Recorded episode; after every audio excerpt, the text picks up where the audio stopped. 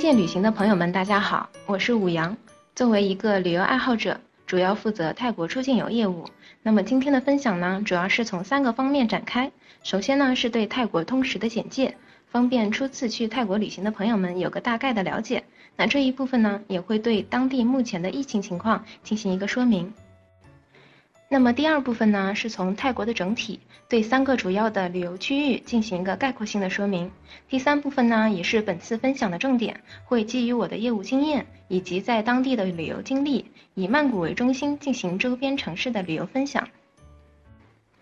其实曼谷呢，真的不只是曼谷和芭提雅，周边呢也有很多特色的旅游区域，比如说沙美岛、向岛、大城、丹嫩沙多、华欣，还有北碧。那希望通过这次的分享呢，可以让大家多方面的去感受到这个国家和城市的魅力。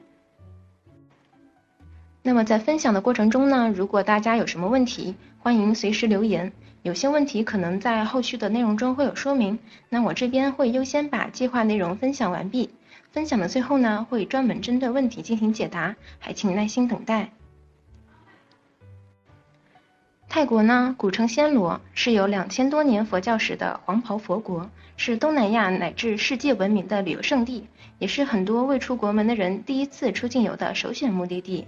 泰国本身的旅游资源是非常丰富的，有热带岛屿，有现代城市和历史遗址，也有北部的丛林田园风光。而且因为旅游业开发比较早，所以基础设施这一块也是比较完善的。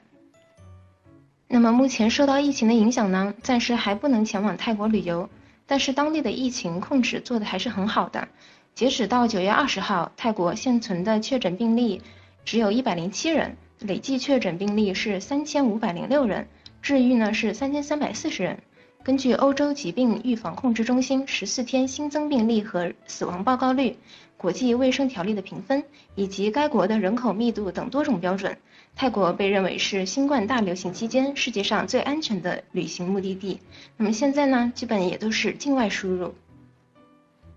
目前泰国的国际机场和边境口岸仍然没有对国际游客开放，但是九月十五日，根据泰国媒体报道。泰国内阁已经通过了十月份开放游客入境泰国的措施，但是每次仅开放一百人入境，每月一千二百人，而且针对的是有意愿到泰国长期旅游、有在泰长期居住证明的外国游客。那么对满足条件的游客呢，会发放最高长达二百七十天的特殊旅游签，首次申请呢将获批九十天，可延长两次，每次延长九十天，每次延签的费用呢都是两千泰铢。而且在抵达泰国境内后呢，需要接受十四天的强制性检疫隔离。总的来说，对我们普通游客呢还是不太适用。但是泰国一直以来都在积极的推动这块的政策，让我们期待全面开放的那一天吧。